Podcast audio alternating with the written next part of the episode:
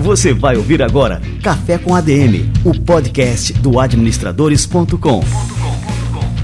Apresentando Leandro Vieira.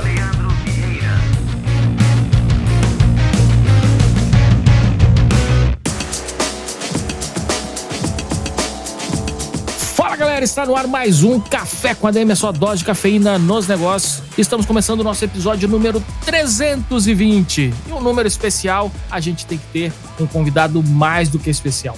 Hoje a gente vai falar sobre vendas e Customer Experience, o segredo dos negócios vitoriosos. E para falar sobre esse assunto, a gente vai receber aqui o grande, o grande Carlos Bush, executivo que já dirigiu as operações da Oracle e da Salesforce na América Latina e o Carlos vai falar para a gente sobre a sua trajetória e também explicar como é que as empresas podem otimizar a experiência dos clientes para gerar vendas contínuas.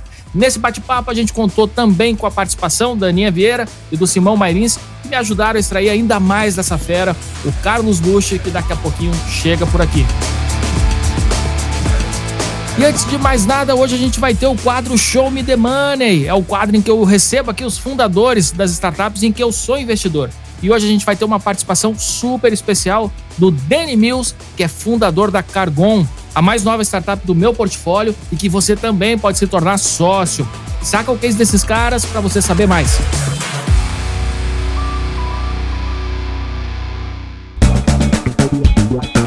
Show me the money.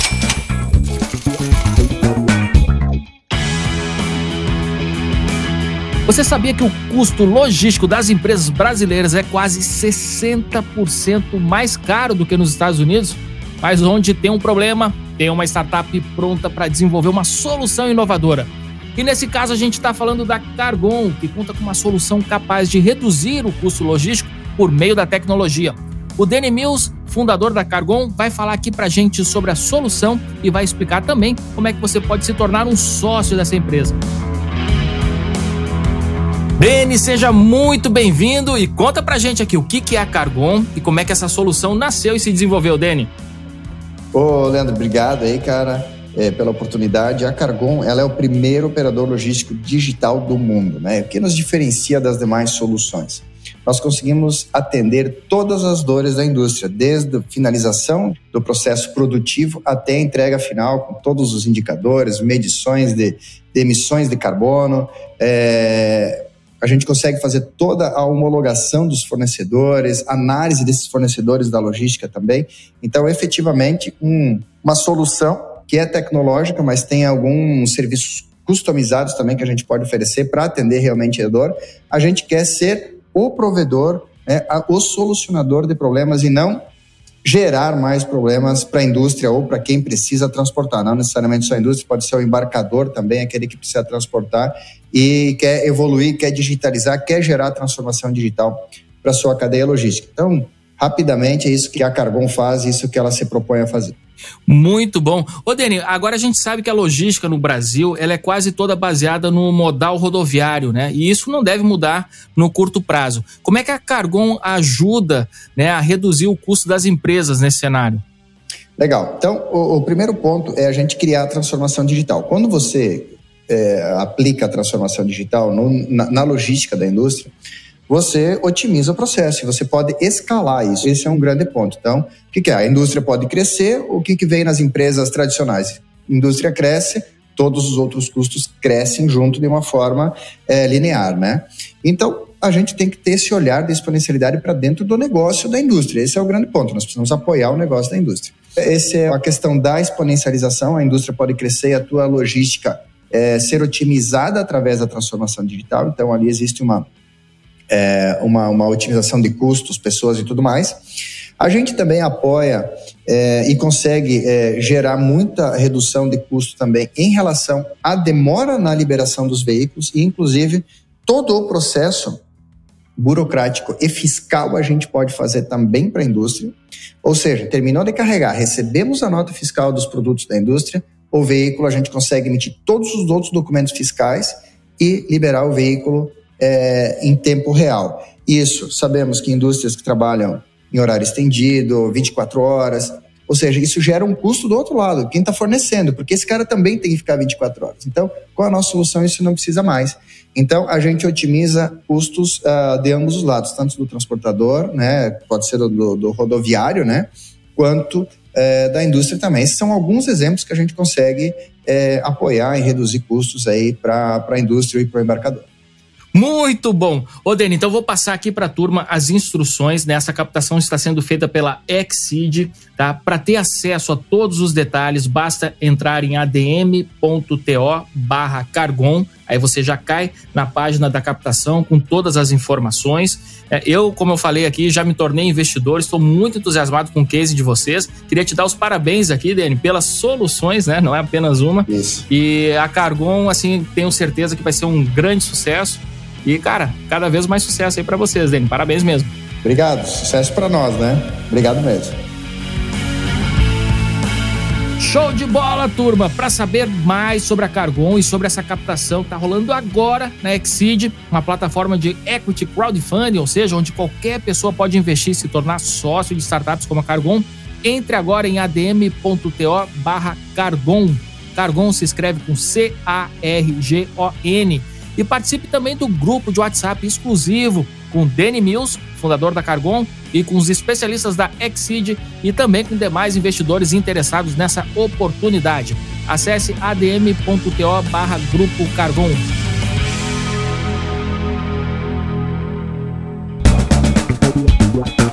Show me the money.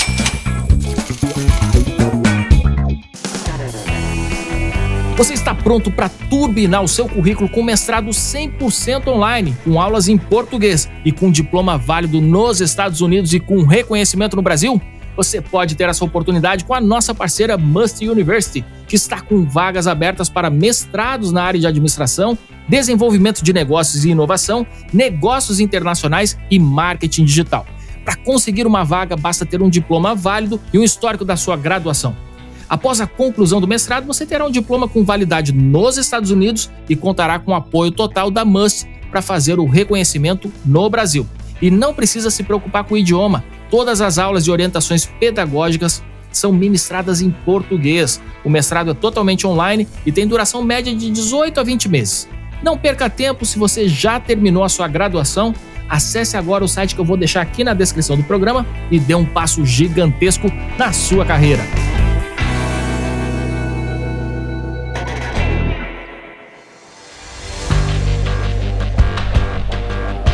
Gerenciar colaboradores é um dos maiores desafios da administração. Para que você e seu time de RH tenham mais liberdade de atuação e poupem custos, parte dos processos precisa ser otimizada com o uso de softwares. A melhor provedora desse tipo de serviço que eu conheço é a Nidos, uma empresa que tem mais de três décadas de atuação no mercado brasileiro e conta com uma solução RH Tech completa para gestão de pessoas. Com o módulo de administração de pessoal, a transmissão dos eventos para o ambiente do e-social é feita automaticamente. É o fim da perda de tempo com burocracia e o início de uma gestão ágil e completa no seu RH. Como a plataforma é modular, é possível integrar os módulos operacionais e gerenciais de acordo com a necessidade da sua empresa. Assim você não precisará pagar por um software enorme e utilizar apenas 10% dele. É isso que eu chamo de gestão enxuta. E para as rotinas que exigem assinatura, a Nidos tem uma parceria com a Único para validação digital de identidade, portanto, não é necessário imprimir nenhum papel. Acesse o site nidos.com.br, Nidos se escreve N-Y-D-U-S, e saiba como a gestão do seu RH pode se tornar mais simples e eficiente. O link está na descrição do programa. Muito bem, galera. Agora vamos esquentar o cafezinho e vamos receber essa fera, Carlos Bush.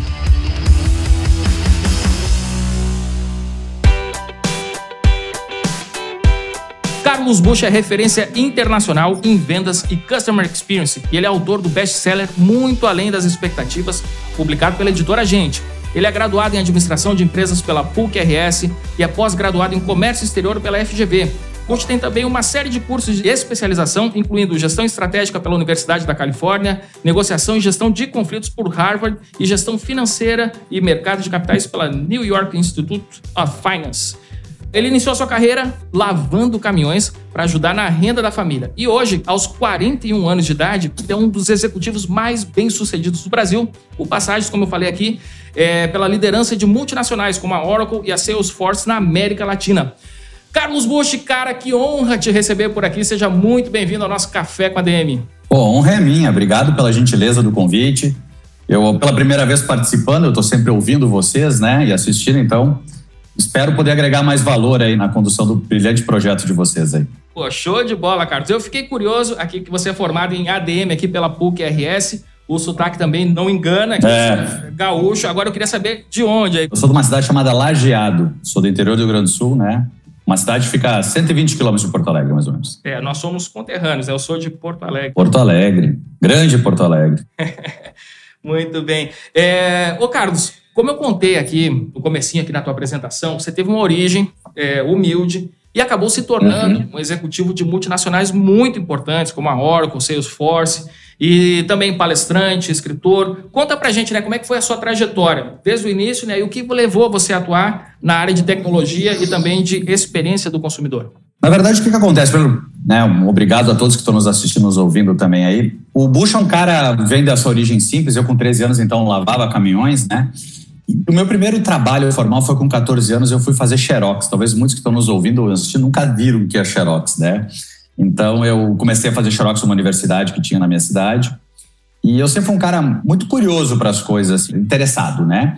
E eu lembro que naquela sala, isso era 94, a sala que eu trabalhava no Xerox tinha um computador. Recém os computadores estavam chegando nas empresas na época, né? Assim, de uma maneira mais ampla. E eu lembro que o computador me chamava muita atenção. Ele ficava no cantinho da sala, ele servia para uma pessoa digitar as provas dos professores para a gente depois fazer cópias. E eu pedia muito para minha mãe se eu podia fazer um curso de informática, mas infelizmente a gente não tinha condições e foi postergando. Passaram meses, acho que depois de quatro meses de tanto insistir, ela me disse um dia: Olha, eu vou te matricular hoje num curso de informática. E aí eu, puxa, fiquei com uma maior expectativa. E cheguei à noite, eu chegava às 11, 11 e meia da noite em casa, e eu perguntei, aí, mãe, matriculou? Matriculei. Qual curso? Datilografia. E aí que começa a minha história, né? A gente, quando é pobre, a gente já não sonha muito. E quando sonha, tem esses imprevistos, desanima muito. Então eu fiquei muito chateado, foi um ponto cinza que eu digo, mas eu me dediquei o máximo que eu podia na datilografia. Olha como é a vida. Passou seis meses, a universidade fez uma seleção para digitador, para informática da biblioteca, e eu acabei sendo a pessoa selecionada exatamente por digitar mais rápido que todo mundo, né? Então aquele ponto de imprevisto, né, ou não desejado, acabou se tornando uma fortaleza para mim. E aí eu acabei com isso sendo uma pessoa que entrou de cabeça nisso. Eu não frequentava a noite, um adolescente de 14, 17, 18 anos fazia. Eu era um cara que estudava muito informática. Eu ficava no final de semana criando situações para me desafiar, gostei muito.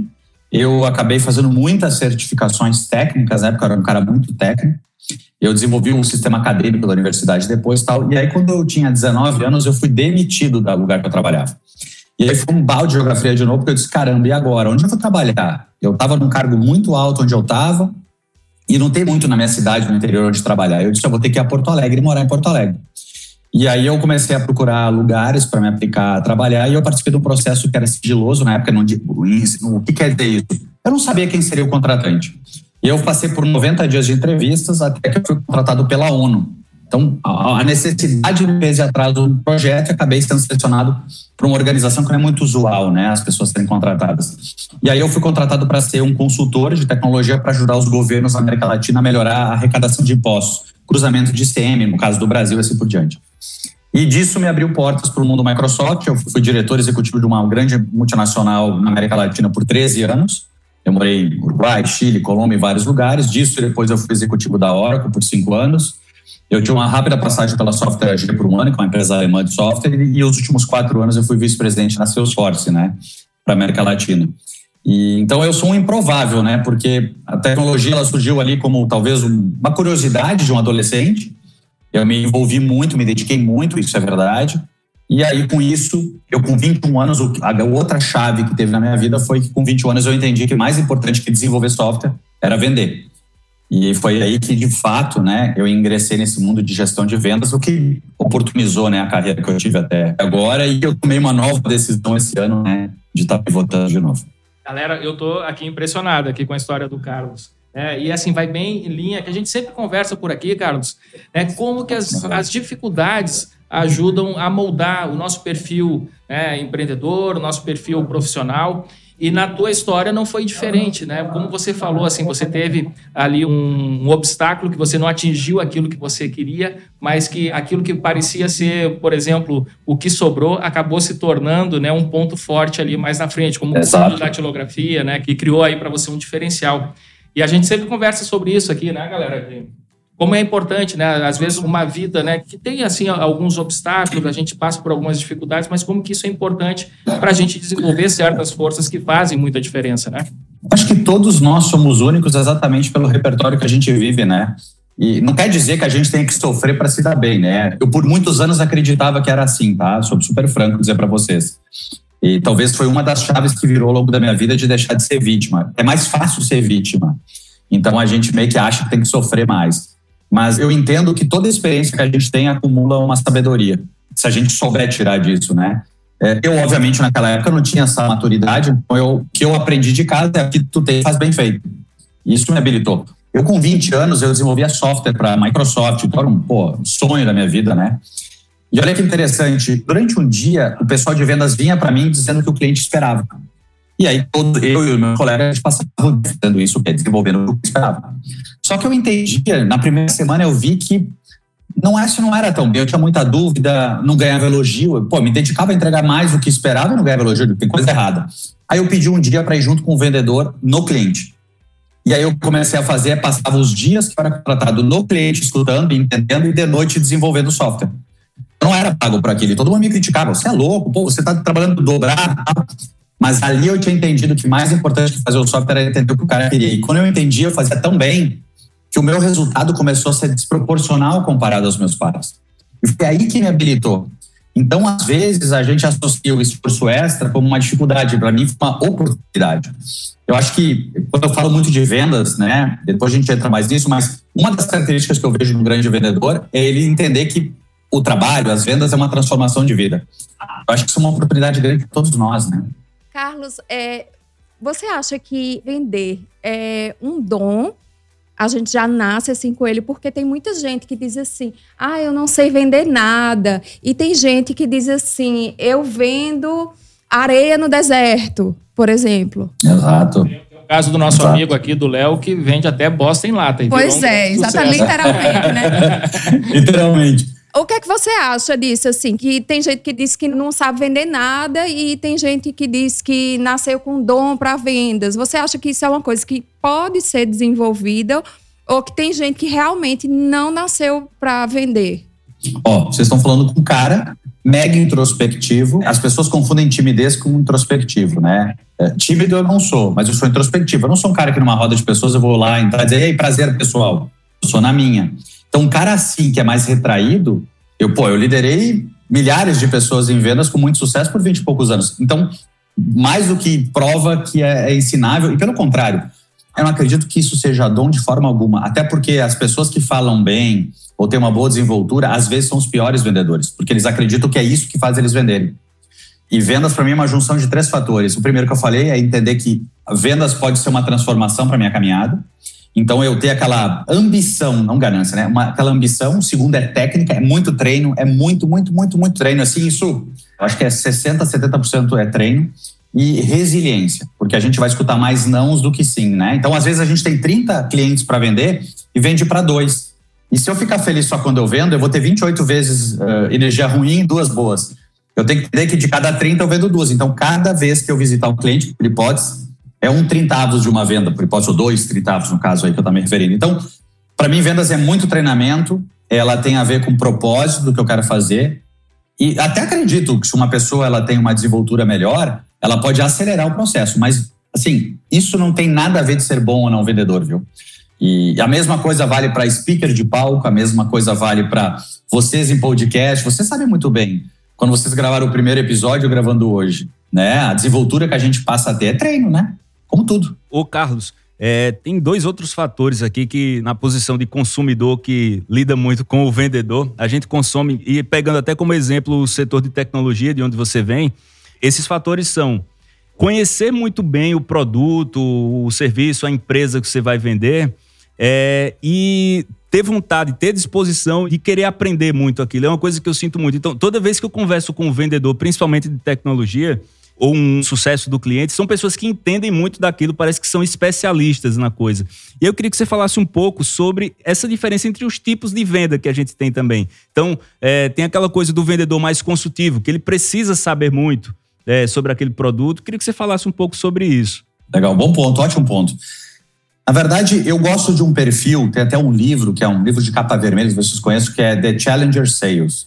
É um livro que fala muito do perfil ideal de um vendedor de sucesso. É aquele vendedor que ele procura desafiar o cliente o tempo inteiro. Em que sentido desafiar? Propor, escutar o que ele precisa, dar caminhos. Porque quando a gente tem uma outra pessoa como atrito, né? Porque a gente não gosta de comprar quando nos vendem, mas comprar todos nós gostamos. Então, eu até, meu livro, o meu próximo livro que sai, o título vai ser Não Venda, faça o cliente comprar, porque esse é o desafio que a gente tem, né? O que, que eu via muito? Eu vou te dar um exemplo. Quando eu ia entrevistar vendedor, é, a primeira coisa que eu fazia era receber ele super bem, quebrar o gelo e dizia: Pois é, pode começar, qual a tua pergunta? Ele olhava para mim: Como assim pergunta? Eu vim aqui para ser entrevistado? Eu disse: Mas tu não é vendedor? O vendedor não responde, o vendedor pergunta. Por que, que eu fazia essa brincadeira na largada e já deixava assim, 99% das pessoas desconfortáveis ou até mesmo já era uma eliminação?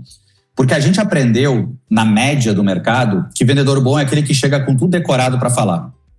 E na verdade, tu trouxe um ponto importante. O vendedor ideal é aquele que entrega a experiência que tu está esperando. Então ele tem que saber aprender, ele tem que saber ouvir, ele tem que ser curioso para ir pesquisar. Vou te dar um exemplo. Se eu pegar de qualquer grande multinacional, seja de tecnologia ou até desafio de outras indústrias, deve ser raro os vendedores que se planejam para uma reunião. Tipo, ler o balanço da empresa, olhar o relatório de investidor, ver qual é a meta daquele cara que ele vai atender, para onde a indústria está indo. Você concorda que a gente vai ter uma conversa muito mais agradável, construtiva, do que eu simplesmente ir lá falar da minha oferta? E eu vejo as empresas gastando tempo treinando os vendedores para ter a decoreba dos argumentos de venda. Esse meu carro tem 412 cavalos, roda de cinco né, pontas. E esquece o que mais impacta as pessoas, que é experiência, né? Pois é, eu sempre tenho essa sensação de que o vendedor que vende melhor e quando eu falo vender melhor, é o que vende com mais frequência, vende em maiores volumes. É aquele que ele consegue construir uma relação de confiança com esse cliente. É, e eu me colocando aqui, não na posição de vendedor, mas na posição de comprador, de cliente, é, eu fico muito feliz e acho que confio, é, tendo a comprar mais, quando o vendedor é, ele me diz alguns nãos, inclusive, né? Ele é muito claro naquilo. De, quando o vendedor ele diz para mim: olha, isso eu não resolvo, mas eu vou resolver dessa forma e dessa forma, e isso aqui eu resolvo.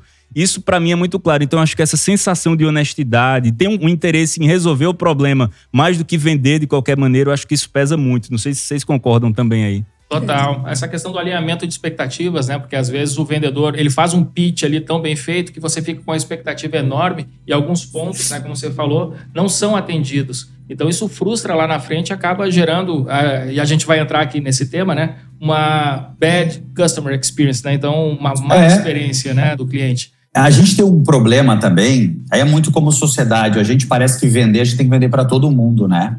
E não, né? O podcast, vocês não desenharam esse podcast para 100% da população brasileira querer assistir. Vocês desenharam para um público específico que querem crescer na sua carreira, né? Enfim, a mesma coisa é um produto. É, eu até fiz um post hoje da Evernote, né? Com uma empresa que todo mundo conhece, começou a crescer o mercado absurdo, depois ela sumiu. E por quê? Porque ela não definiu o cliente ideal dela. Então ela queria agradar todo mundo e não agradava ninguém. Talvez eu não faça aquela venda, mas eu vou fazer todas as vendas da maneira que tem que ser feita. Então, aí vem um pouco do problema de gestão. Eu vivi isso muitos anos, o gestor cobrando do vendedor que ele tinha que ter negócios para estar tá negociando, mas em contrapartida, se o vendedor queria fazer bem feito, ele não tinha negócios na volume que era para ser. Então fica meio que ovo a galinha, sabe? E aí ele acaba tendo negócio que não deveria ter, e aí como não tem outra coisa, pô, vou ter que fechar aqueles negócios. E aí a empresa entra numa bola de neve negativa, né?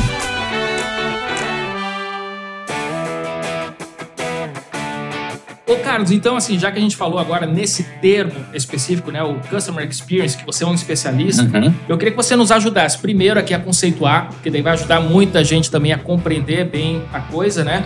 E na prática, como é que isso acaba influenciando né, nos negócios, no processo de venda, é, essa preocupação com o processo aqui voltado para o Customer Experience? Então, primeiro eu vou começar do nível não tão romântico, digamos, desse tema, né? Porque é um tema bonito, todo mundo fala, mas raras empresas de verdade aplicam, né? Na verdade, o Customer Experience, no meu ponto de vista, ele tem três pilares que fazem ele ter êxito. O primeiro é a gente entender realmente qual é o contexto que a gente está inserido. Né? Vou fazer uma analogia aqui do Ayrton Senna, por exemplo. Todos nós, quem está nos assistindo ou ouvindo, deve conhecer o Ayrton Senna. Mesmo quem nasceu depois de 94, quando ele veio a falecer. E por que isso? Eu vou abrir minha explicação em três partes para explicar cada um deles. O contexto da época que o Ayrton Senna participou do certame do Brasil era uma época que a gente tinha uma inflação muito alta, a gente não tinha vitórias no esporte, tinha problemas políticos, era um povo muito triste, a gente não tinha internet. Então, o nível de consumo de coisa boa era muito precário. Então, a gente se apegaria em qualquer coisa que nos entregasse uma satisfação. Esse era o contexto da época. Qual é o segundo pilar que é o propósito? Não propósito no sentido de valor de companhia, né? Eu quero devolver à sociedade. Não, propósito no sentido, por que, que eu existo? Qual é a razão dele? Ele entregava a última gota de suor para te representar. Quando ele venceu no Brasil, quem quiser vai pesquisar, em 91, a primeira vitória no Brasil, ele desmaiou depois que passou a linha de chegada. Ou seja, esse cara me representa. Então, quando eu junto um propósito certo com um contexto certo, aí sim eu posso entregar a experiência e conseguir ter fator, ter sucesso. Né? E o que eu vejo as empresas falharem é que elas não olham o contexto, ou às vezes elas só romantizam o propósito. Vamos pegar a rede hoteleira. Cada um de nós tem uma expectativa, mas os hotéis querem atender a gente do mesmo jeito. Então a gente chega no check-in, talvez a gente até fez o pagamento antecipado da diária, e eles começam com uma burocracia de papelada, grampeador, não sei o quê, e o que a gente quer é subir para o quarto logo. A gente detesta isso, né? A gente sempre fala isso, não tem né? por que existir. É. E aí a gente tem, eu assino mais documento no hotel do que para casar. É, e você vai lá fazer novamente a mesma coisa que você já fez na reserva muitas vezes, né? E, e aí vamos longe, vamos pegar esse caso e não quero, uh, mas é um caso que eu não consigo entender. Aí tem aquelas fichas, eu sei que tem legislação, pergunta se tu veio de navio, pergunta se tu veio a trabalho, um monte de coisa.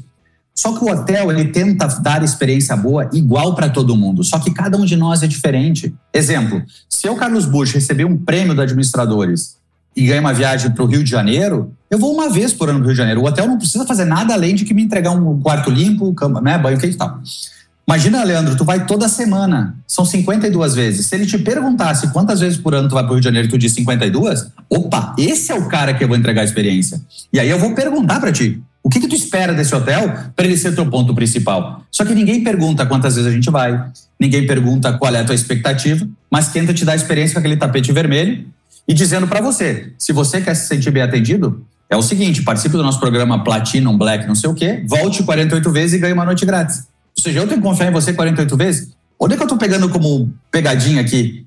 Cara, pergunta o que o teu cliente quer. Entende? Aí chega o terceiro placa a experiência. Experiência é uma junção de quatro variáveis. Atenção, é, a gente tem que ser mais interessante do que interesseiro, né? Eu tenho que ser interessante para ti, não interesseiro. Segundo, confiança. A gente só compra de quem confia. Ninguém compra um tênis achando que está mais caro. Não, se, tá, se eu estou na dúvida, eu vou esperar, vou confrontar. Ter conveniência, que conveniência tu está me entregando, e conveniência de cada um e experiência que a gente acabou de falar. Então eu vejo que as empresas erram muito porque elas não fazem o dever de casa, que é perguntar. É um grupo de pessoas que se reúne e diz: oh, agora nós vamos ter um programa de milhagem X. Será que as pessoas querem isso? Será que daqui a pouco elas não queriam só ser atendido mais rápido? Vou fazer uma provocação para vocês, tá? Não sei quem vai em loja de departamento, essas de grandes quantidades de araras, assim, né? Olha como é que é o processo de tu chegar numa grande rede dessas, escolhe cinco calças naquelas 412 araras e entra para provar a roupa. O trabalho da pessoa que está ali na entrada do provador não é te vender, é garantir que tu não vai roubar. Então ela não está nem aí com a tua experiência. Tu vai ficar na fila, tu vai entrar no provador, vai provar cinco calças. Se não tem o teu tamanho, tu vai ter que sair e procurar as calças não lembra onde pegou, aí tu vai na outra fila do caixa e querem te vender o cartão depois quando tu vai pagar. Ou seja, por que, que não me ofereceu o cartão lá no provador dizendo, ó, se tu tem o cartão, tu não precisa entrar na outra fila? Tu entende? Os modelos, eles são baseados no cargo das pessoas e não no que os clientes esperam. Só que esse mundo mudou há 20 anos, né? Hoje quem manda somos nós, né? O consumidor. Então, é uma pena, mas tem um mar de oportunidade hoje. Para mim, a gente vive a era de maior abundância da sociedade para vender hoje. Pô, sem dúvida, Carlos. E, e, agora, assim, eu tô lembrando também de umas reflexões acerca dessas experiências no, no varejo, uhum. porque eu vou com a Aninha nas lojas, né? E ela reclama, ela me chama de sombra, sai Não, sombra. Né? É. Que eu fico Ele atrás fica fazendo pra, pressão psicológica. Pra apressar, né? É. Tipo, vamos nessa e tal. E aí eu sempre olho, assim, nos ambientes, eu, pô, aqui nessa loja eu poderia ter um sofá aqui, cara. É, então tu vai Pros numa maridos. loja dessas, por exemplo, aqui vou dar exemplo, posso falar aqui, na Zara, uma marca que eu admiro, acho muito boa e tal e as roupas são ótimas e tudo mais, mas assim, não tem um espaço para a pessoa sentar, cara. Então tu tem que ficar arrumando não. lá no meio da. E para para pensar. Olha se a cena não é essa tua, Leandro, que é como eu passo com a minha esposa. Minha esposa escolhe cinco roupas, ela vai pro provador. Aí fica todo mundo ali ao redor da entrada do provador, encostado na parede do celular, fazendo de conta que tá passando o tempo, que ninguém tá esperando ninguém. Né? Aí aparece a mulher de pé descalço, com a calça que não fechou, o que, que tu acha? Aí todo mundo olha junto, ninguém quer admitir que é o marido ou a esposa. Olha a situação. Aí tu pega uma Tiffany nos Estados Unidos, por exemplo, eu não sei no Brasil, porque eu nunca visitei uma loja no Brasil. A Tiffany tem andar só para homens tomar café. Porque o homem ele é objetivo. Quando ele vai comprar uma joia, ele vai querer comprar aquela joia. A mulher, talvez, ela quer avaliar. Então, eles criaram um andar para homens tomarem café e ficar de boa. Só que um detalhe, pô, é a Tiffany. É, mas é a segunda loja que mais vende por metro quadrado nos Estados Unidos. Será que é por acaso? E a primeira delas, a terceira e a quarta, ou seja, das quatro que mais vendem para os Estados Unidos, a Tiffany é a segunda. A primeira é a Apple, depois tem a Lululemon e o Warby Parker. Dessas quatro, três não pagam comissão para vendedor. Porque eles cobram o cara para atender bem, eles não cobram para vender. Porque a venda tem que ser consequência de atender bem. Olha que mudança de mindset. É, as grandes grifes na Europa, a gente chega, a gente é tratado a pão de ló, né? Oferecem champanhe pra gente. A gente não quer sair da loja, né? O, é, exatamente. agora você falou uma coisa aí que vou até rasgar a pauta aqui, que a conversa tá interessante, tá mais fácil de andar aqui no, no informal. Mas você falou é, que o homem é objetivo, vai lá e compra e a mulher quer analisar. Aqui a gente sabe isso na prática, que ninguém compra melhor do que a Aninha aqui. Porque quando a gente precisa negociar, quem é que vai? É a Aninha. Quando a gente vai resolver alguma coisa sem negociar, a Aninha tá sempre negociando melhor, compra melhor. Na minha casa, quem compra é minha esposa. Eu não sei negociar. Eu trabalhei 25 anos liderando time de venda. Eu sei vender, eu não sei comprar. Quem vai é minha esposa. É, Mas, assim, Leandro, não, sei não sabe negociar. É, até a casa da gente, quando a gente foi comprar, quem negociou fui eu. O Leandro sai de perto, ele tem vergonha. Porque eu, eu pechincho. Eu falo logo, eu sei pechinchar, Leandro não sabe. Mas que bom, parabéns. Já, já sei quem procurar aí para contratar se precisar de ajuda. ah, mas aqui a gente tem uma tática. Eu vou dizer quando a coisa fica feia, negocie com a Aninha. é, quando o cara acha que tá fechando, aí chegar lá na sala, é, né? É verdade. Isso aqui que eu fazia com comprador, em situações assim, olha, um parênteses aqui de informal. Imagina que eu fosse com um vendedor, nós estamos fechando um contrato muito grande de uma grande empresa. Então, teve aquele processo de venda B2B, 5, 10, 15 reuniões, meses, aí chegou aquela reunião que chamam alguém X, porque tu sabe, essa é a reunião tal. Aí o cara, enquanto alguém não levantar da mesa, ninguém para de pedir desconto. E aí chegava para mim e dizia, Bush, tudo bem, obrigado por ter vindo tal. Olha, a gente precisaria aqui 2% de redução para chegar no budget e tal. Aí eu parava, olhava, vocês estão precisando de redução de 2%, é isso? É. Eu olhava para o vendedor do lado e dizia: Ô João, tu me trouxe aqui para discutir valor? Aí eu olhava para o cliente e dizia: Eu peço desculpa para o senhor, eu vou trocar o vendedor que atende essa conta, porque não poderia, nessa altura do campeonato, vocês não terem visto o valor da minha empresa. E se tal discussão de preço é porque o meu vendedor não fez um bom trabalho, então ele está sendo removido agora da conta, eu vou botar um outro analista atender vocês. Peço desculpa, eu sei que eu posso perder o negócio por isso. Aí o cara já começava a defender o cliente. Não, não, que é o vendedor. Não, que isso, ele atendeu bem. Porque era o jeito que eu fazia. Tinha vendedor que não sabia desse meu jeito, quase morreu do coração, né? Quer dizer, pô, o cara me demitiu agora aqui, né? Mas exatamente porque quem é bom de negociar vai até o limite. Eu não sou bom. Não a gente está tendo aqui com Carlos Bush. É, ô Carlos, você comentou aqui agora, e isso me chamou a atenção, né, que das quatro empresas que mais vendem nos Estados Unidos, três não pagam comissão para o vendedor. Não. E aqui no Brasil, esse modelo, né? Eu não sei se tem alguma empresa. Eu estou lembrando aqui, talvez, da Livraria Cultura, né? Que você fica muito à vontade e ninguém uhum. faz pressão para você levar determinado livro e tal. E os atendentes, né? Eles entendem muito, né? Daquele Exatamente. Do, do, produto e tal, tudo mais. Mas eu não lembro de outro caso, assim, de empresa no Brasil em que o vendedor não é comissionado. A gente percebe isso, né? No, no atendimento, é, mas, tudo agora, mais, que existe uma é, comissão é, envolvida e, ali naquele E isso processo. funciona para todo tipo de empresa? Ah, tipo, ah, vendedor nenhum, encanto nenhum ganha mais comissão. Olha só, eles não ganham pela venda, eles ganham pelo atendimento, né? Ou seja, a pessoa tem um motivador financeiro. Só que é diferente assim, ó, Claro, eu não vou usar a Apple, porque a Apple meio que ela tá fora da bolha tradicional, né? Mas vou te dar um exemplo onde eu quero chegar. Imagina que eu vendo camisetas, camisetas normais, assim, tipo essa preta. Aí chega um de vocês na minha loja e eu quero ser o cara da camiseta para ti. Chega alguém na minha loja e tu diz assim: "Ah, eu queria Bush 50 camisetas com o logo do administradores na frente". Eu vou te dizer: "Cara, eu não personalizo o produto". E tá tudo certo, vai embora, deixei de vender. Se tu chega na minha loja de novo e diz assim, uma, uma, outra loja tem outro vendedor, chega com a mesma situação, eu te digo, olha, eu não personalizo o produto, mas eu acho que ali na esquina tem outro que faça. Pô, tu vai achar o máximo atendimento. Pô, o cara me indicou um concorrente, que legal. Que é assim que a gente está acostumado. Mas tem o terceiro modelo, que é o modelo dessas empresas, que é o seguinte: tu chega lá e diz assim, puxa, eu queria ver uma camiseta com o símbolo aqui, botar tal. Aí tu diz, não, eu não personalizo o produto. Mas olha só, é mais fácil eu descobrir quem faz para ti, porque eu tenho acesso à cadeia de produção, do que tu sair de porta em porta. Me dá teu telefone que em duas horas eu te ligo com quem vai fazer para ti. Isso é eu fazer uma empresa movimentar atendimento. Qual é a dúvida que tu vai comprar com esse cara depois de novo? Entende? Então é aí que eu quero chegar. Pô, a minha vida inteira eu trabalhei com comissionado, com vendas e comissionando. Eu não estou dizendo que isso vale para toda a indústria, principalmente B2B. Hoje em dia está muito mais pessoal, né? Há pouco tempo atrás não era tanto. Mas o varejo, cara, tu vai numa loja é bem tratado, tu esquece o nome do vendedor, tu esquece um monte de coisa, mas não da experiência que tu teve lá. Então eu sou favorável que experiência é tudo, só que para isso eu tenho que entender um pouco da expectativa. É aí que a gente erra um pouco, né, na mão. Por exemplo, Lululemon, no Brasil nem tem. Os caras vendem mais que a Nike.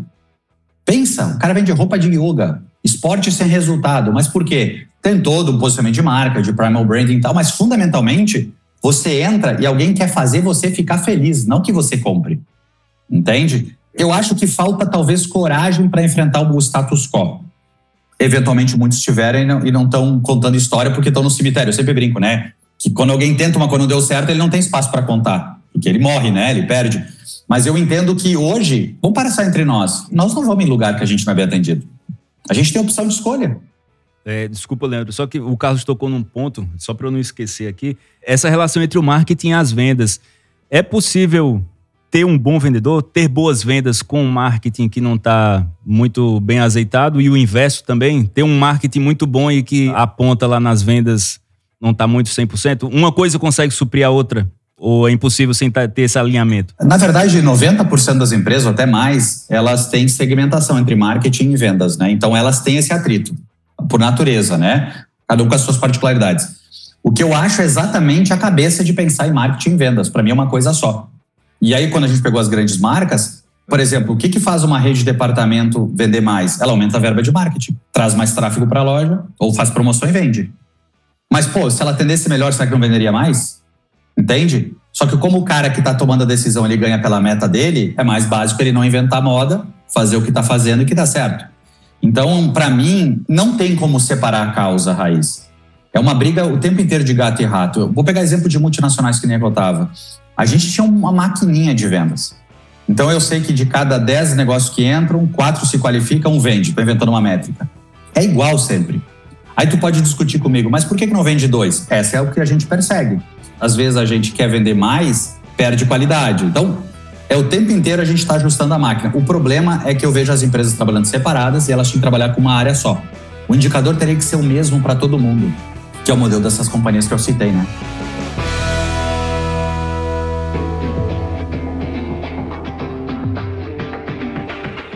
Pegando carona nisso que você acabou de falar e que o Simão aqui também perguntou, uhum. vem outra reflexão também acerca do varejo brasileiro, porque a gente observa que no mundo essas melhores práticas elas já estão escancaradas. É, inclusive, nós temos aqui, por exemplo, no Brasil, como você falou da Apple, aqui eu estou lembrando da experiência de compra em uma loja da Apple, que é muito fluida, né? Você vai ser atendido pelo atendente que sabe tudo sobre o produto, que vai ser gente fina com você e tudo mais, e na hora que você vai levar o produto, você vai pagar para ele. Você não vai ter que pegar pegar uma fichinha, ir no caixa, do caixa pegar a fichinha para ir lá no setor de despacho a mercadoria. Não tem nada disso, é na hora. Você já sai na sacolinha ali e vai embora para casa. E essas melhores práticas já estão escancaradas. Então, assim, as empresas já podem Total. copiar. E por que, que não copiam? Eu tenho uma crítica muito forte, eu tenho muitos amigos que vão ficar até chateados assim, que eu falo assim, mas eu acho que a gente tem um grande problema, que a parcela que tem conhecimento, ela vive para o cargo e não vive pelo cliente. E a parcela que não tem conhecimento acaba não conseguindo fazer, que é o dono do pequeno e médio estabelecimento, muitas vezes, né? Vai nos Estados Unidos, vai no Japão, tu joga a sacola de roupa numa máquina, sai o preço na tela. Essa tecnologia não custa absurdo. Deve custar o preço de um, sei lá, um tablet da Apple. Só que é mais no Brasil, o cara fazer diferente, ele assume um risco que se não dá certo, ele é demitido. E se ele fizer como todo mundo faz, pô, tô fazendo como todo mundo faz. Né? Botei o RP da marca tal, o CRM da marca tal, o sistema operacional da marca tal, Ninguém está ali para fazer melhor. Vou te dar um exemplo. Eu tive uma reunião em 2019 com uma CMO de uma grande rede de beleza. E ela me disse assim: Buxa, eu estou com um impasse, porque eu estava tentando fazer um projeto de marketing digital para trazer mais dados para a marca. E ela está me dizendo assim: Buxa, eu não tenho um budget de um bilhão de reais para a Fórmula 1. E eu não sei se eu faço no marketing digital e deixo de investir na Fórmula 1 ou faço. Ela me contou a situação dela. Olha, a Fórmula 1 é mais ou menos um bilhão entre televisão, criação de peças e a própria organização. E a gente fez isso a vida inteira e deu resultado. Se eu mantenho e não dá resultado, a culpa é do mercado que não está bem. Eu não vou ser culpada que eu fiz errado. Agora, se eu tiro da Fórmula 1, faço marketing digital e a empresa não vende, eu tô morto, eu perco o emprego. Então aí que eu quero chegar das grandes. É difícil alguém te patrocinar para tu propor uma coisa nova. Exemplo, por que, que não vende o cartão da marca tal dessas lojas que vendem lá no caixa? Por que, que não te vende no provador? Quando tu sai do provador, em vez de te preocupar se tu tem a plaquinha com o número 5 e 5 calças, te pergunta: tu tem o cartão da marca? Porque se tu tiver, tu paga para mim agora já sai com a sacola. Porque o foco não é conveniência, o foco é a meta da pessoa. E a meta daquela pessoa do provador é não roubar. Então, eu acho que para o grande falta foco no cliente e para o pequeno falta entender que ninguém tem que ir para o metaverso, que não está em lugar nenhum, é o metaverso. Mas o cara tem que entender que se ele tirar atrito, se ele atender melhor as pessoas, ele vai vender mais. Então, eu não tenho dúvida que a gente vive a melhor época do mundo para ganhar dinheiro, assim, nesse, principalmente no mercado de varejo. Porque a maioria está na média. Então, olha a chance que a gente tem. É difícil tu competir nos Estados Unidos, difícil tu competir em Singapura, onde todo mundo já está no nível máximo, né? Aí sim é difícil. O Brasil é um mar de oportunidade ainda. Sem dúvida, né? E eu falei aqui dessas experiências aqui, que devem ser revistas, e eu estou falando aqui dos maiores varejistas brasileiros. Não estou falando assim de uma loja pequena, enfim, que tem os seus processos, como você falou, né? Sempre foi feito assim, então por que, que a gente vai mudar? Não é desse é. tipo de empresa que eu estou falando, não, mas das maiores. Galera, vocês têm alguma experiência aqui para compartilhar aqui com o Carlos aqui para ele passar aqui a sua análise, né? Por exemplo, aqui do administradores, como é que a gente pode melhorar a nossa experiência com o cliente? Então, Carlos, é o seguinte: nós aqui no Administradores temos uma plataforma de cursos, o primeiro streaming de educação na área de negócios aqui do Brasil, e a gente é muito focado no cliente. Né? E quanto mais a gente passa a prestar atenção no cliente, atender suas necessidades, isso de forma única, não de forma padronizada para todos, a gente observou que a gente tem um aumento né, crescente em, em, vendas, em adesões e tudo mais. Mas o que, que a gente pode fazer, Carlos? Aí, eu estou aqui aproveitando a tua presença para ter uma consultoria aqui, né, cara? Tamo junto. então, vamos Tamo lá. junto. O que, que a gente pode fazer para vender mais e se diferenciar cada vez mais no mercado aí, Carlos? Você está indo muito bem, né? O que eu acho só, meu ponto de vista, sem analisar detalhe e colocar, é o seguinte: eu vejo que tem uma preocupação muito grande de gerar conteúdo novo o tempo inteiro para engajar as pessoas, para manter o mal, né, o indicador principal de pessoas ativamente na plataforma por mês.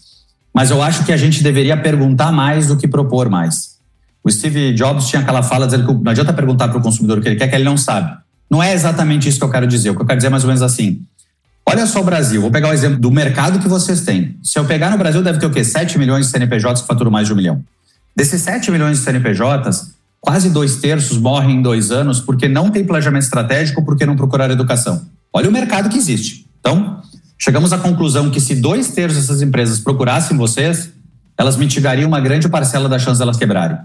Só que se lá elas tivessem um questionário com 20 perguntas, perguntando como é que ela está no dia a dia, e ela, de acordo com as respostas, tu dissesse para ela, estuda essa aula antes das outras, talvez tu conseguiria ter um nível de satisfação maior. Porque às vezes, por entregar muita coisa, a pessoa do outro lado não sabe o que escolher. E aí ela está escolhendo exatamente a fruta alta em vez de olhar a fruta baixa, né? Então, talvez esse lado, que não é fácil, mas é um lado que traria mais uma conexão individualizada. Desculpa se já fazem isso, tá? Mas é mais ou menos o que eu penso, assim. É extremamente importante, né, galera? Agora esqueci o nome do autor, um americano que a gente segue por aqui, que ele é o criador do método ESC, né, que é justamente baseado em perguntas, né? Então, assim, quanto mais perguntas você faz, é basicamente um funil de vendas baseado em perguntas. É, principalmente num negócio tão amplo como a gestão de negócios. Por exemplo, agora aqui ouvindo o podcast, tem o dono de um negócio, tem o estudante que está se formando em administração, tem o profissional que trabalha em empresa privada, tem o cara da empresa pública, que são interesses diversos e que a nossa plataforma ela abraça cada um no seu lugar. Isso é um desafio. É, o livro que tu fala do, é Ryan Lavesky, se eu não me engano, né? Ele defende exatamente isso. Vou te dar um exemplo que eu tive no evento dele uma vez e eu lembro do exemplo que ele deu. Pensa o seguinte, a gente vai comprar um vinho agora. Então eu entrei no site da qualquer marca do mundo, escolhi duas garrafas de vinho, vou mandar três, melhor, né? Vou mandar para vocês aí de presente, tá? Então eu escolhi a uva Carmener 2018, marca tal, mandei. Comprei. Carlos Bush, só botei no endereço tal. A partir daquele instante, eu virei um ativo de remarketing, de retargeting, de foco de oferecer big promoção. Aí, as empresas que mais investem em tecnologia, elas vão fazer até inteligência artificial para comparar o rótulo que eu comprei, para me sugerir rótulos parecidos. Tudo que a gente imagina é de ideia. Só que o cara não fez uma pergunta. Bush, tu toma vinho? E se eu dissesse que eu não tomo vinho, que eu só compro para dar de presente? Pô, muda completamente o perfil de relacionamento comigo. Ou me pergunta, tu já bebeu vinho? Qual que tu tomou primeiro? Qual que tu gostou mais? A gente não pergunta porque tem medo que o cara vai reclamar. Só que nota, essa mínima conversa é o que a gente busca hoje. Por isso que influenciador cresce tanto. O administradores tem a cara de vocês. Quantas pessoas a gente segue na rede social? Agora, quantas empresas? Pô, quase nenhuma empresa. Por quê? Porque a gente não entende, a gente quer diálogo, a gente cada vez mais tem esse lado de conversar. E o Lavesque fala muito disso, né? Pergunta. O que te faria gastar? Por exemplo, vou fazer uma pergunta para vocês agora. Imagina que eu dei uma aula, teve 100 alunos na sala e eu pergunto: o que, que faria vocês gastarem 5 mil reais comigo agora? Cara, dependendo da resposta, eu posso vender 5 mil para cada um na hora. Por que, que a gente não pergunta isso? A gente quer criar produto para os clientes. Tem um autor chinês que ele fala que a gente está saindo do mercado B2C para o mercado C2B. O C2B tem sido usado no Brasil como um conceito meio de marketplace, tá? Mas o C2B que ele se refere é não é mais a empresa que define o que vai vender para o consumidor, é o consumidor que diz o que ele quer e a gente vai tentar fazer para atender ele. Né? Vou até procurar aqui depois se eu acho esse autor, mas achei muito legal a provocação dele. Né? Muda completamente a forma que a gente pensa. Galera, eu tô aqui com a minha cabeça explodindo aqui. Eu tô parecendo aquele meme. Ó, o nome do autor é Ming Zheng. Ele é o cara head de vendas do Alibaba. Esse livro dele é fantástico. Quando você falou, eu ia perguntar se era o dele. Isso é uma coisa que eu acho que o mercado não abriu ainda muito essa cabeça para ouvir e ler os chineses e deveriam ler mais. Assim, eu acho que fora esse livro dele, pouca coisa chega aqui. E é um mercado que conquistou o mundo e a gente precisa acho que quebrar um pouco as barreiras e, e entender mais. A gente vive uma sociedade muito polarizada em todos os aspectos, futebol, saúde, política, tudo, né?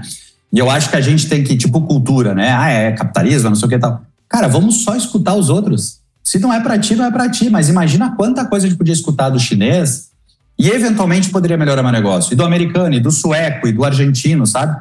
A gente não escuta para aprender, a gente escuta para responder, né? É o exemplo da empresa. Se a empresa escutasse para aprender, ela muda. Por que que, vou dar um exemplo. Por que que a parte de satisfação da loja, ela tá na saída?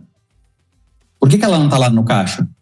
Porque a loja não quer que tu fale a verdade. Ela tá na saída por quê? Porque ali tu já baixou teu nível de mau humor, né? Essa é a grande lógica. Por que, que tem empresa que te dá a balinha no caixa? Exatamente para parecer que foi legal.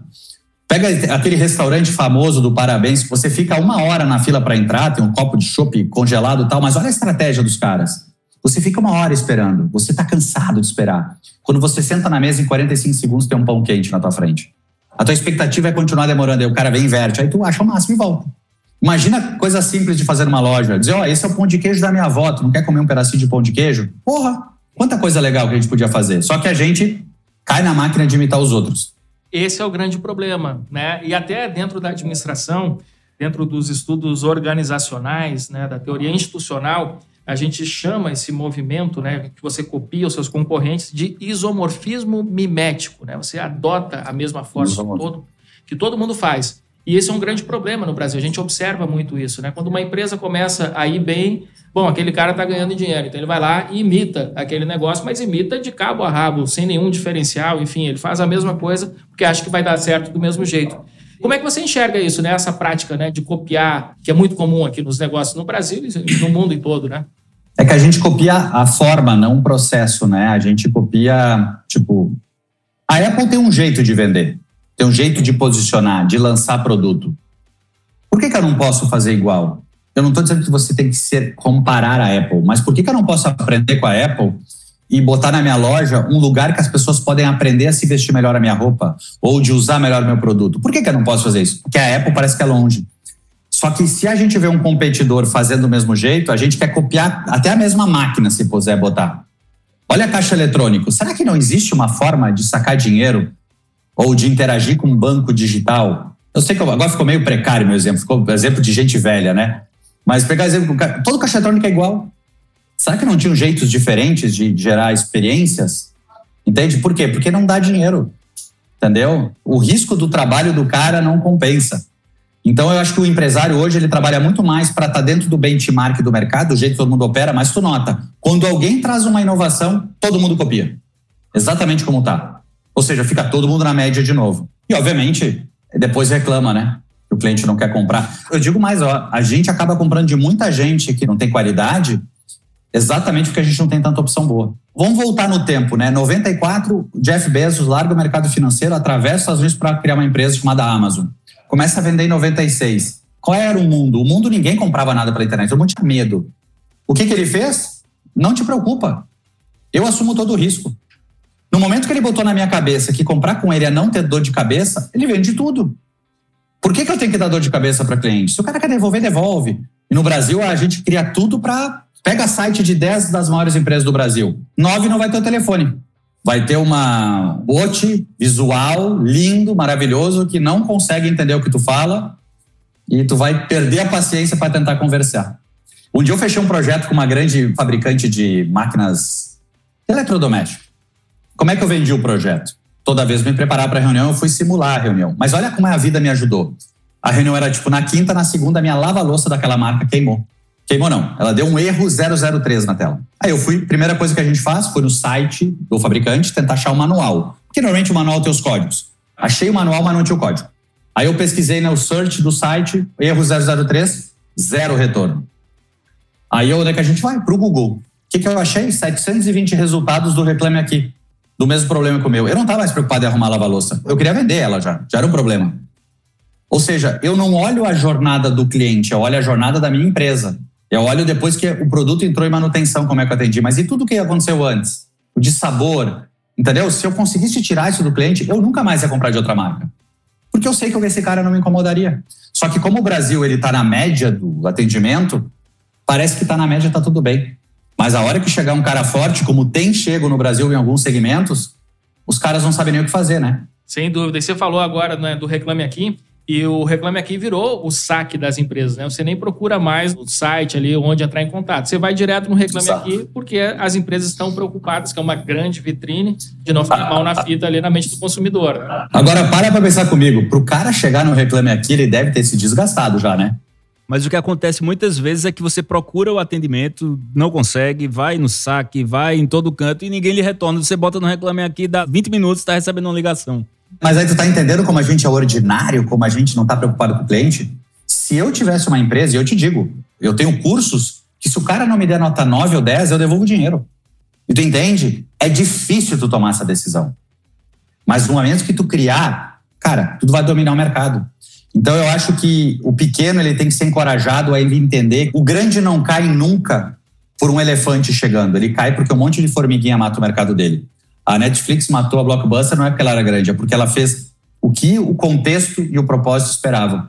Acho que tem muita gente como nós aí fora querendo melhor atendimento. Quem sabe aí pode prosperar mais, né? É que eu acho que é cultural também, né? Desde a época da escola a gente aprende para passar tem que estar tá na média, né?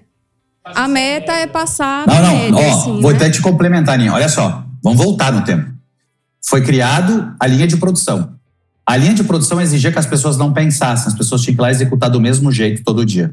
Eu não queria criatividade, eu queria execução para ganhar performance. É difícil tu pegar uma pessoa que é livre, entrar numa linha de produção e ela é presa. Faz o que não gosta, por quantidade de tempo não gosta. Então eles começaram a formar as pessoas como? Eles criaram a escola para isso. Se vocês procurarem, escola foi criada para formar pessoas para linha de produção. É fato. Eu não estou criticando o professor e escola, estou mostrando que é um modelo. Qual é o modelo? O modelo é tu faz as disciplinas que tu não gosta, a hora que tu não quer, tu tem que entrar baseado no sinal, tu sai na hora do sinal, tudo igual à indústria. Tu fica igual aos colegas, se tu responder diferente do que o teu chefe pede, tu não vai passar na média, que não vai ter um bom emprego. É tudo igual, né? Se eles não quisessem que a gente fosse todo mundo igual, eles iam ensinar empreendedorismo, administração, gestão financeira na escola. Aí o pessoal diversifica e tira o SPB e bota sei lá o quê, entendeu? É que eu sou das antigas, né? Então, o SPB também é velha. Eu queria puxar mais esse ponto que a Aninha trouxe aqui, porque lá atrás a gente falou sobre essa relação, às vezes tensa, entre vendas e marketing. E a gente entrou agora na parte de vendas e sucesso do cliente. E é uma outra coisa que eu percebo, que às vezes o sucesso do cliente, ele é muito mais eficiente do que todo mundo que veio antes, o marketing, as vendas, e às vezes é o contrário. Às vezes você é muito bom em vender e o atendimento é péssimo. Esse desalinhamento, ele cria problemas para todos os lados, né? Eu já tive experiências de todas as formas. Então, um acompanhamento fantástico quando vou comprar e depois a experiência do cliente lá, o sucesso foi muito ruim. E outras vezes tive problema com venda e que o sucesso do cliente chegou e resolveu. Como é que se faz o casamento ideal aí entre essas pontas e que o sucesso do cliente pós-venda, né? Não sei nem como a gente se coloca no mesmo lugar, né? Pós-venda, o sucesso do cliente, tudo da mesma forma. A gente vem de uma sociedade que nos ensinaram que vender a funil, né? Seja, entra uma quantidade grande de leads e sai menos, né? Só que, na verdade, esse modelo já se provou que não funciona e o modelo que nasceu disso foi o modelo de flywheel, que é um modelo onde eu consigo fazer com que tudo gire. Tem gente que desenha como uma ampulheta, né? Ou seja, o funil é assim, depois eu inverto ele para ele fazer assim. Ou seja, eu não consigo vender para todo mundo que tem interesse. Mas uma vez que o cara compra, eu tenho que fidelizar de tal forma que ele venda para mais pessoas para mim. Pensa o caso da Apple que a gente está falando. Quantas pessoas que você não conhece que compraram Apple não quiseram fazer você comprar também depois? Compra isso, é legal. Pô, o que, que a pessoa ganha querendo te fazer comprar um produto que ela comprou? É porque ela se sentiu tão bem que ela quer fazer isso para um amigo, né? Então, por que, que eu não consigo fazer isso numa empresa? Ou num restaurante que entrega a melhor experiência? Por exemplo, pega a graduação, que está passando um mega de um desafio hoje, né, a graduação tradicional. Se eu não me engano, acho que é 15%, 18% é evasão, ou seja, alunos que se matriculam e cancelam ao longo do percurso. E cancelam por quê? Tirou nota baixa, começou a ter falta, não tem dinheiro para pagar, ou brigou com o professor. Tudo isso eu saberia online. Em vez de eu me antecipar e lá tentar mitigar antes, num processo de fidelização, eu deixo estourar o problema. E aí eu boto um goleiro lá para não deixar cancelar. Mas não adianta mais. Então a gente às vezes abdica da formiguinha para tentar esperar quando o cara chega grande e perde. Por isso que eu digo, eu tenho uma briga muito grande com todos os empresários que eu converso, que é assim, para mim, o cliente ele tem que chegar com uma expectativa, eu entregar mais e tem que surpreender. Eu não consigo entender o mercado onde é justo. O justo, eu estou sendo normal. Ninguém é melhor porque faz certo. Fazer certo é o mínimo. Então, a gente tem que ser sempre o over delivery. O problema, de novo, a gente vem de um modelo histórico que nunca se valorizou isso. O nosso país, ele não é tão atualizado em termos de qualidade de atendimento. Mas a gente tem as melhores pessoas, a gente tem acesso a todas as tecnologias, Está no detalhe para esse mercado mudar, na minha ponto de vista. Tem podcast como esse discutindo esse tipo de pauta. Eu acho que a gente está muito próximo de viver um novo momento. Hoje já tem um Reclame Aqui, coisa que não tinha no passado, né? E também não é todo o caos que parece eu falando aqui, parece que eu sou o cara que só fala coisa ruim. Por que, que isso me desperta? Porque olha o quanto dinheiro que está na mesa que a gente está perdendo, né? Vou dar um exemplo. Eu estou numa sala agora comercial, mas eu troquei essa sala essa semana. No mesmo lugar eu contratei uma sala maior eu ia aumentar tipo 40% o valor que eu pagava. Eu queria dizer assim, ó, posso trocar durante a noite para não perder o dia de trabalho? Não, não pode. Tem que entrar e sair da sala no mesmo dia. Aí eu pergunto, por quê? Entendeu? Ninguém tem o bom senso de entender o que é melhor para mim. E para eles não vai mudar nada, eles não estão perdendo algo, eles só criaram um processo que não funcionaria. Então, quantas coisas não acontecem no dia a dia porque não tem alguém preocupado né, com a satisfação ou com um índice como o NPS, por exemplo, que deixam as claras né, o que é importante. Muito bem, show de bola. Eu estou impressionado aqui no nosso bate-papo, a aula que a gente está tendo aqui com você. Ontem à noite a gente fez uma live voltada só para futuros administradores, né? Falando com os estudantes. Legal. E muitos estudantes de administração têm aquele receio com relação à sua formação, se eles vão encontrar uma boa posição no mercado, enfim. E um dos slides dessa apresentação eu mostro uma série de pessoas que tiveram um grande sucesso na carreira, o Warren Buffett, Carlos Alberto Sicupira, é, Abílio Diniz, enfim, eu mostro uma série de pessoas, Roberto Justus, o João Branco aqui do McDonald's, enfim, tem umas 30 pessoas. Aí eu disse, qual que é a característica comum entre essas pessoas, né? Aí todo mundo adivinhou, bom, são todas formadas em administração, mas não só isso, lógico, a gente sabe que isso não é determinante ali no sucesso, mas faz parte ali do instrumental daquela pessoa para atingir o sucesso. E aí, cara, eu tô falando isso porque eu vou te colocar aí no meio dessa galera aí. Imagina, imagina, imagina certeza. É mais um exemplo de um grande administrador aqui para o nosso público ver, porra, como que essa formação em administração, quando ela é bem direcionada, né, e com uma atitude como a sua, cara, né, como isso faz a diferença, né? Vou trazer um ponto, reforçando isso que está dizendo para as pessoas, porque Eu era um cara de tecnologia, eu fazia ciência da computação. Chegou no estágio da minha carreira, eu entendi que minha profissão estava me levando a um cara de ajudar empresários, ajudar negócios.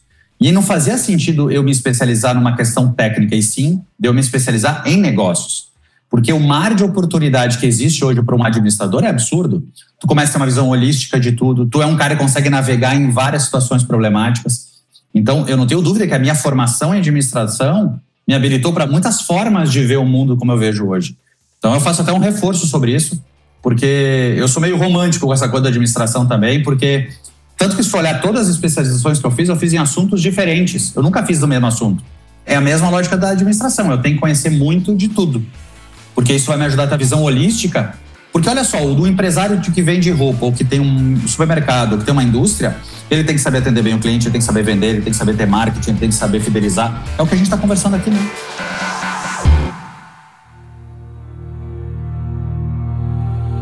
Livro da semana.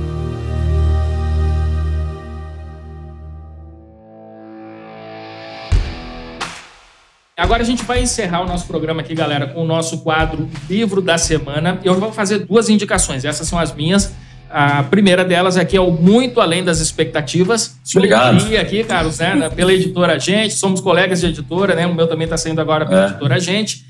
E também para a galera ficar ligada, que eu anotei, no seu próximo livro. Quando é que sai, Carlos? Aqui o Não Venda. Ele sai início de dezembro, a princípio. Está na fase de revisão. Vai ser não vendo o título. Vai ser provocativo. Fortíssimo. E, e agora eu queria que você indicasse aqui para os nossos ouvintes, Carlos, um livro de preferência em português, que eu já notei que a turma não vai muito atrás das indicações que a gente Entendi. tem dos livros em inglês. Não, mas tem um livro, quem gosta da administração, gosta de negócio, vale para qualquer segmento, B2C, B2B, que é O Jogo Infinito. É um livro do Simon Sinek, e eu só tô aqui hoje conversando com vocês de ter decidido migrar minha carreira para um mundo diferente, exatamente porque eu li esse livro. Olha como é a vida. Eu li o livro, eu faço anotações, eu vou no YouTube ver depois o ponto de vista do autor, quando eu gosto muito do livro. E eu acabei marcando o canal do Simon Sinek. Ele fez uma live naquela semana, eu recebi o push no celular. E eu entrei na live dele, fiz uma pergunta e ele entrou ao vivo comigo e me aconselhou em função desse livro. Então, é um livro que, além de eu achar fantástico, é um livro que significa muito para mim, então eu recomendo fortemente para todo mundo.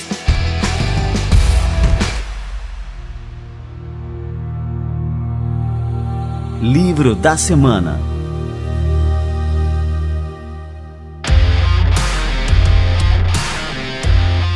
Show de bola! O jogo infinito do Simon Sinek.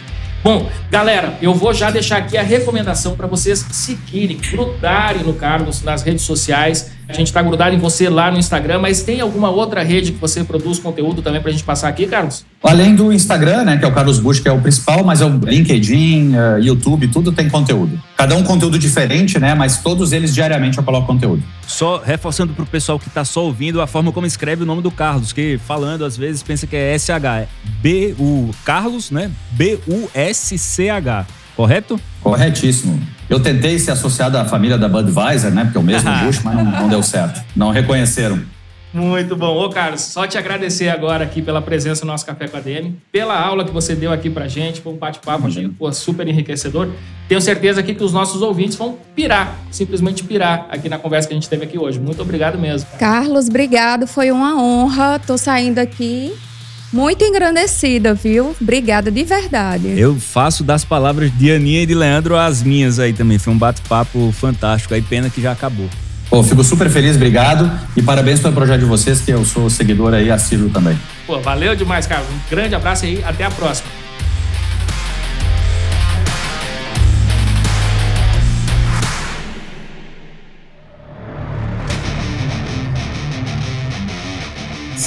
Sensacional, cara. Que fera. Carlos Bush dando uma aula aqui pra gente de gestão, de é, customer experience, cara, de vendas. Eu achei demais esse café com a DM de hoje. Tenho certeza que você aí do outro lado também curtiu muito, muito mesmo. E olha, se você curtiu mesmo, compartilhe esse episódio com seus amigos. Lembrando sempre, no Spotify, em qualquer aplicativo de podcast, você tem um botãozinho de compartilhar. É bem simples. Aperta nesse botãozinho, já vai gerar um story para você compartilhar no Instagram. Marca a gente no arroba Café com a Neme, marca no Administradores. Compartilha também nos grupos de WhatsApp, grupo do trabalho, grupo da faculdade, o que for, para que as pessoas tenham acesso a esse conteúdo fantástico que a gente gerou aqui hoje para você, que só tem um objetivo: proporcionar para você um, um, conhecimento que seja relevante, que te ajude a avançar cada vez mais na sua carreira, nos seus negócios. Esse é o objetivo aqui do Café com a DM: adicionar cafeína nos negócios.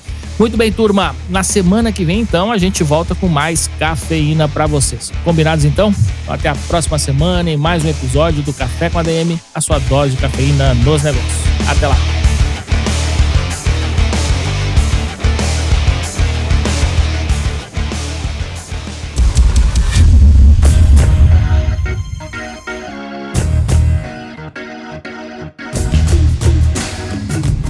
Você ouviu Café com ADM, o podcast do administradores.com.